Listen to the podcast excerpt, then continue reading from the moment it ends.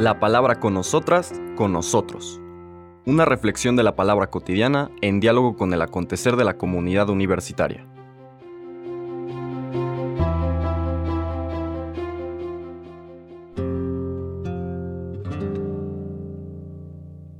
Hola, buenos días. Bienvenidas, bienvenidos a la palabra con nosotras, con nosotros. Hoy, jueves 4 de enero, seguimos nuestra lectura del Evangelio de San Juan en este que describíamos como el ciclo de Juan el Bautista, una serie de enseñanzas que vinculan el rol de Juan el Bautista como el que prepara el camino del Señor, el camino del Mesías, que no solamente trata de subrayar cuál es su rol, aunque tiene desde luego su importancia, sino también es una propuesta metodológica para cualquier creyente que quiera encontrarse con el resucitado, con el Dios vivo que ha estado, que ha acampado en medio de nosotros, el que tiene la capacidad de transmitirnos la vida plena y revelarnos el misterio de Dios. Recuerden que es otro de los temas del Evangelio de San Juan, el que me ve a mí, ve al Padre. En este ciclo de Juan el Bautista, ahora vamos a ver la manera como él formalmente presenta a sus discípulos a Jesús. Ayer veíamos que daba testimonio de él, diciendo que vio descender el Espíritu Santo sobre él en forma de paloma, que eso le permite percibir, captar que es aquel que Dios prometió, que vendría a dar el Espíritu divino a las personas, en aquella promesa que venía desde el Antiguo Testamento, de que Dios derramará su Espíritu sobre toda criatura, sobre todo ser humano.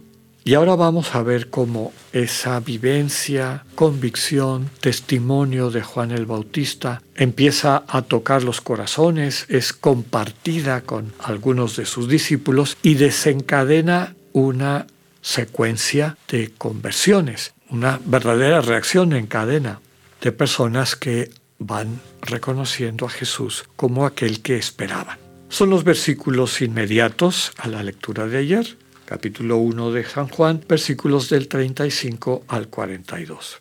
En aquel tiempo estaba Juan el Bautista con dos de sus discípulos, y fijando los ojos en Jesús que pasaba, dijo, Este es el Cordero de Dios. Los dos discípulos, al oír estas palabras, siguieron a Jesús. Él se volvió hacia ellos y viendo que lo seguían les preguntó, ¿qué buscan? Ellos le contestaron, ¿dónde vives, rabí? Rabí significa maestro. Él les dijo, vengan a ver. Fueron pues, vieron dónde vivía y se quedaron con él ese día. Eran como las cuatro de la tarde. Andrés, hermano de Simón Pedro, era uno de los dos que oyeron lo que Juan el Bautista decía y siguieron a Jesús. El primero a quien encontró Andrés fue a su hermano Simón y le dijo, Hemos encontrado al Mesías, que quiere decir el ungido. Lo llevó a donde estaba Jesús y éste, fijando en él su mirada, le dijo, Tú eres Simón, hijo de Juan. Tú te llamarás Kefas, que significa Pedro, es decir, roca palabra del Señor. Vamos viendo cómo va esta secuencia a través de la cual el Evangelio de Juan nos presenta el misterio de Jesús.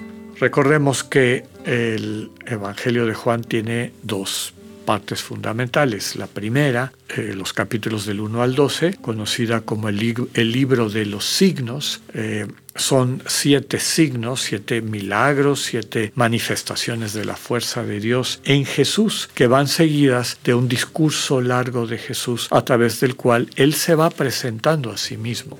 Todo el mundo cree que sabe quién es Jesús, pero el Evangelio subraya, nadie realmente lo conoce implica una relación con Él, el ir captando que se vaya develando a la conciencia de esa persona que entra en, relación con Jesús. Empezando por Juan el Bautista.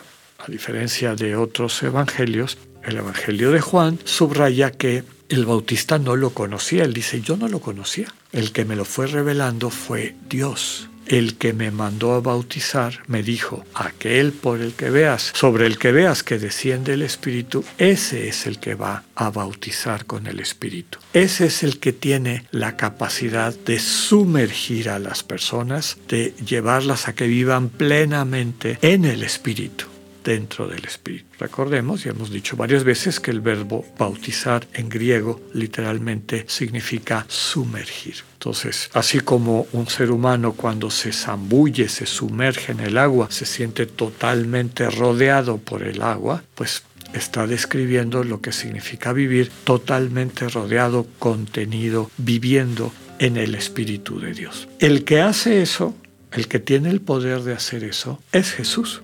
Y ese poder lo ejerce en un tipo de ministerio particular que en la lectura de hoy se nos describe como el del Cordero. Hay varias imágenes de Cordero en el Antiguo Testamento. Desde luego, el Cordero eh, que de alguna manera asumía sobre sí el pecado de Israel, el famoso este, chivo o cordero expiatorio, sobre el, cual caía todo el pecado de Israel. Recordemos que el ritual era que el, sumo sacerdote le decía al oído los pecados del pueblo y después se llevaba a ese cordero a soltarlo en el desierto para que ahí muriera y sobre ese cordero cayera todo el pecado del pueblo de Israel tiene ese sentido, desde luego. El Señor Jesús, como veremos y lo explicita de manera particularmente clara el Evangelio de Juan, asume sobre sí las consecuencias del pecado de Israel para salvarnos.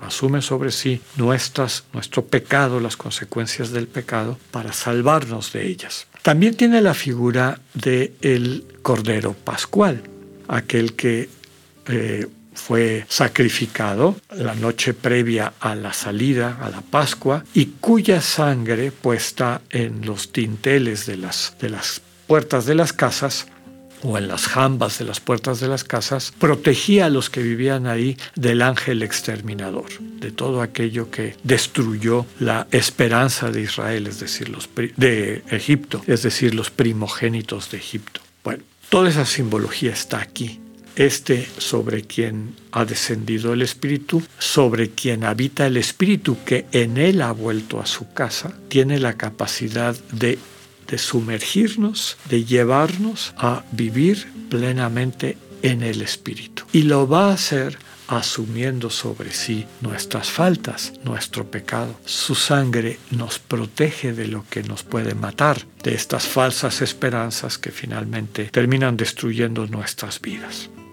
Hay que acercarse para dejarle actuar y eso es la segunda parte de la, enseñanza de este ciclo de Juan.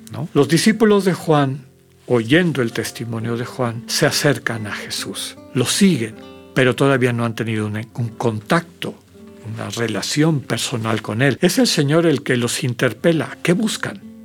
Viendo que los seguía, les pregunta qué buscan. Y ellos le contestan, ¿dónde vives? No es solamente el lugar, es cómo vives, qué enseñas, quién eres tú. Te queremos conocer. Y el Señor les da y nos da la clave. Vengan a ver. Básicamente, no se contenten con lo que les cuenten. Conózcanme, acércanse a mí, pasen tiempo conmigo. Desde luego que eso es el centro de todo este ciclo que después se traduce en la conversión y llegada de otros discípulos, pero que nos muestra cuál va a ser el proyecto de todo el Evangelio de Juan, pasar tiempo con el Señor Jesús para conocerlo. Que podamos hacer esto de manera particular en este tiempo de Navidad. Que tengan un buen día, Dios con ustedes.